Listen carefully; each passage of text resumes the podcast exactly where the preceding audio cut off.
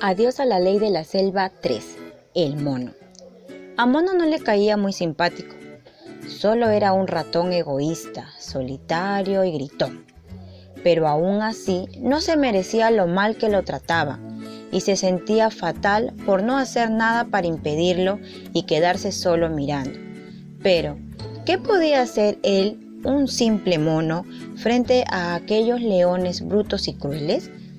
Igual nunca hubiera hecho nada si no hubiera llegado a ir a aquella conversación entre dos leones bajo el árbol en que descansaba.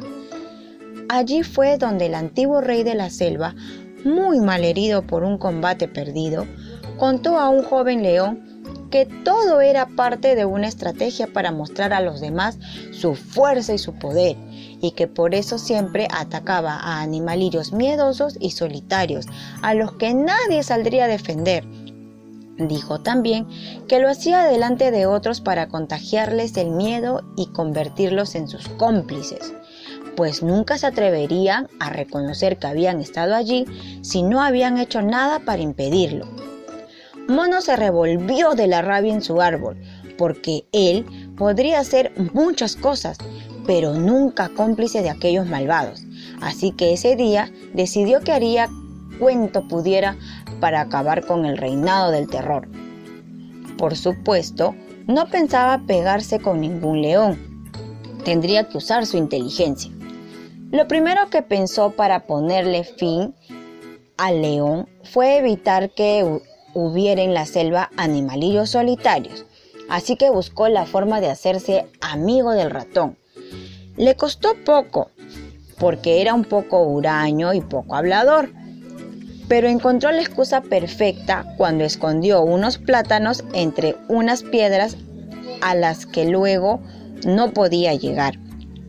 El ratón tenía el tamaño perfecto y accedió a ayudarle.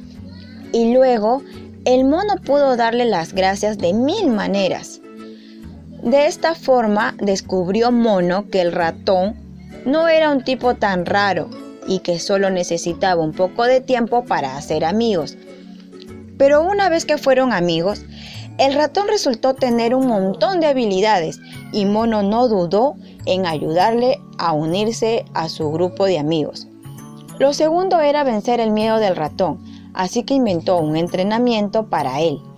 Comenzó por mostrarle dibujos de leones y tigres. El pobre ratón temblaba solo con verlos, pero con el tiempo fue capaz de permanecer tranquilo ante ellos. Luego fueron a ver animales grandes pero tranquilos, como las jirafas y los hipopótamos. Cuando el ratón fue capaz de hablar con ellos e incluso subirse a sus cabezas, el mono aumentó la dificultad y así siguieron hasta que el ratón fue lo suficientemente valiente como para acercarse a un león dormido y quedarse quieto ante él. Por último, decidió unirse a todos los animales, a quienes sabía que no les gustaba lo que hacían los leones, con el pobre ratón, ni con los demás. Estos se sintieron aliviados de poder hablar con los, de los abusos del ratón con otros que pensaban lo mismo. Al final, llegaron a ser tantos y a estar tan enfadados que una noche se unieron para castigar al rey de la selva y con la ayuda de algunos animales grandes como los leones, consiguieron encerrarlo en una gran jaula mientras dormía profundamente. Pensaba el mono que allí se acabaría todo, pero al anterior rey de la selva le sucedió un tigre aún más fuerte y cruel, que no tardó en ir por el ratón.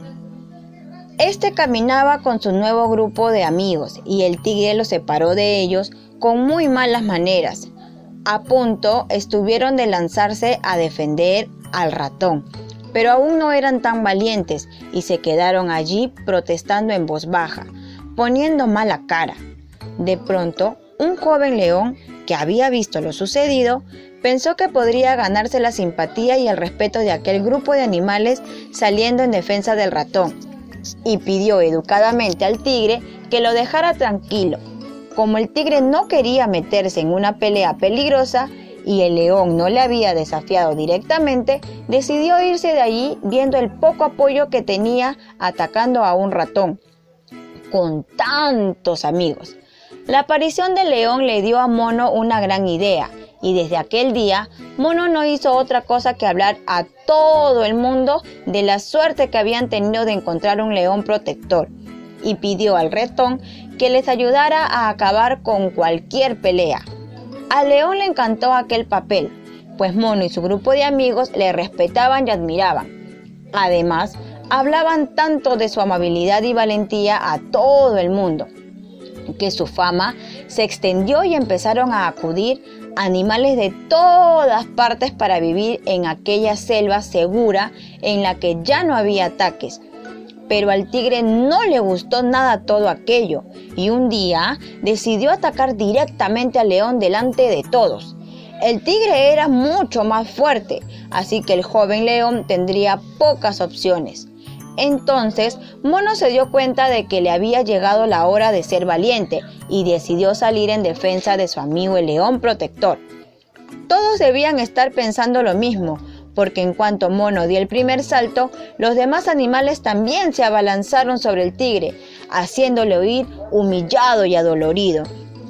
Instantes después, Mono y sus amigos proclamaron al joven león como nuevo rey de aquella selva en la que habían acabado para siempre los abusos y el miedo. Y cuando años más tarde alguno se preguntaba cómo había podido ocurrir algo así, aunque nadie sabía exactamente la respuesta, todos sabían que un sencillo mono que al principio solo miraba había tenido mucho que ver. Y colorín colorado, este cuento se ha terminado.